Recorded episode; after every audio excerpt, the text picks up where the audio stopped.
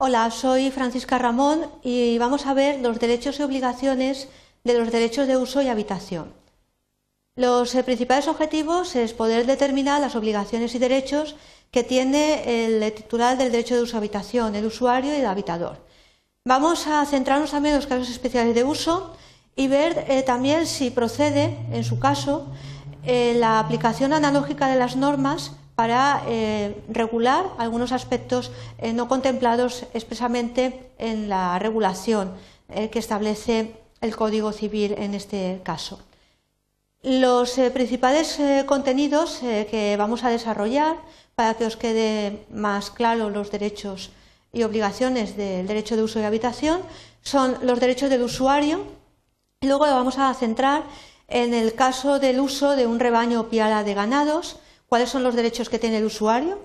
Y luego eh, pasaremos a ver, a desarrollar un poco más el de los derechos del habitacionista, cuáles son las obligaciones y luego también las cargas que afectan al usuario y habitador.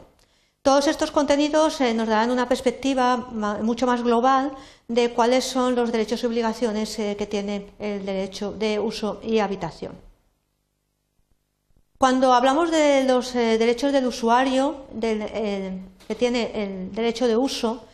tiene en primer lugar un derecho de percepción, de percibir los frutos de la cosa, pero no todos los frutos, sino los frutos que sean suficientes para eh, satisfacer las necesidades y las de su familia, aunque éste aumente. Entonces, eh, tenemos que tener en cuenta que la percepción de los frutos no es de todos los frutos de la cosa, sino los que sean bastantes, los que sean suficientes para eh, satisfacer las necesidades de él, del usuario y también de su familia, aunque esta familia se incorporen más miembros. Tenemos que eh, partir del concepto de familia que se establece por parte de la legislación, en cuanto eh, vamos a ver que eh, la familia estará comprendida de todas las personas que vivan bajo el mismo techo y estén a cargo del usuario, como pueden ser los cónyuges, los hijos, y hace también referencia la doctrina de los criados, al personal de servicio. Entonces vemos cómo el concepto de familia es personas que vivan junto con la persona que tiene el derecho de uso bajo el mismo techo y estén a su cargo, como puede ser el cónyuge eh, y también los descendientes. Y el servicio, en este caso que también se incluye. En el caso del derecho de uso que recae sobre un rebaño o piara de ganado, ¿cuáles son los derechos del usuario? Entonces vemos cómo este derecho de percibir frutos, ya que eh, cuando estamos hablando de las crías es eh, un fruto natural, eh, ya que está regulado así por el, Código Civil, tenemos que ver que tiene ese derecho de aprovechamiento no solamente sobre las crías, sino sobre el producto que suministre la cría, como puede ser la leche, lana, huevos, etcétera, pero eh, también vemos que hay una limitación, eh, ya que no dice todos eh, todas las crías y todos los productos, sino que vuelve otra vez a incidir en cuanto basten para su consumo y de su familia. Y además se añade que va a obtener ese derecho de aprovechamiento todo el estiércol para el abono de las tierras que cultive. De tal manera que vemos como no es un derecho de aprovechamiento en un sentido amplio global, sino limitado para el consumo eh, del usuario y también de las personas de su familia, teniendo en cuenta que el concepto de familia es tal y conforme lo hemos indicado hace un momento. Vamos a ver qué derechos tiene el habitacionista.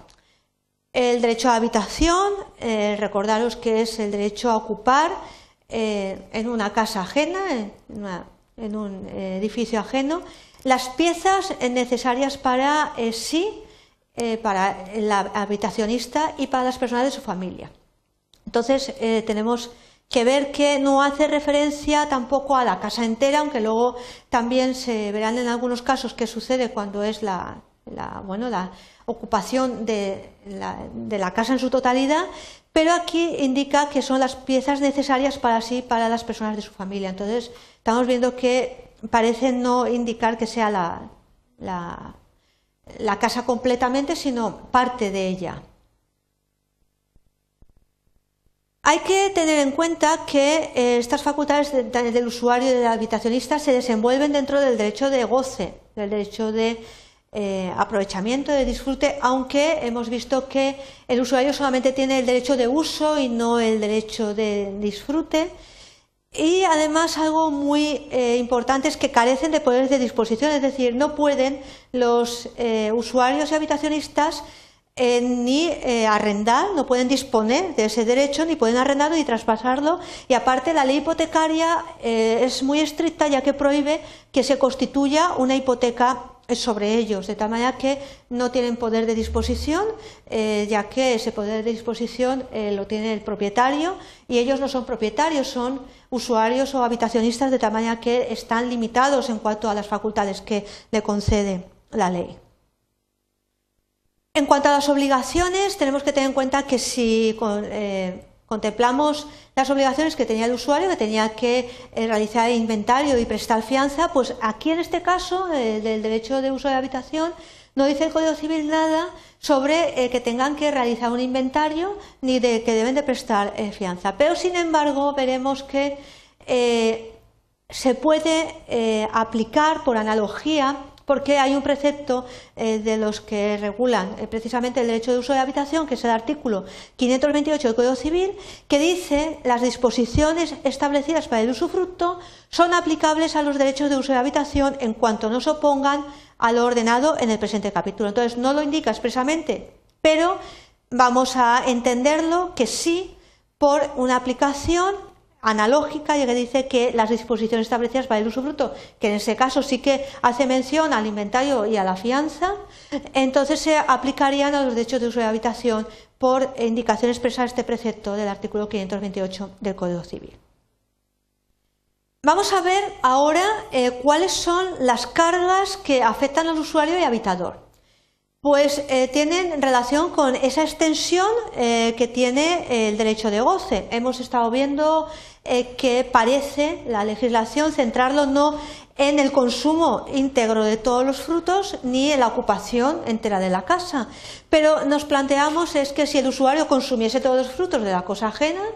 y si el que tuviese derecho a habitación ocupase toda la casa, pues evidentemente eh, se plantearía qué sucedería aquí, porque la extensión del derecho de goce sería eh, al 100%, sería una extensión totalmente global de la, de la cosa en este caso eh, se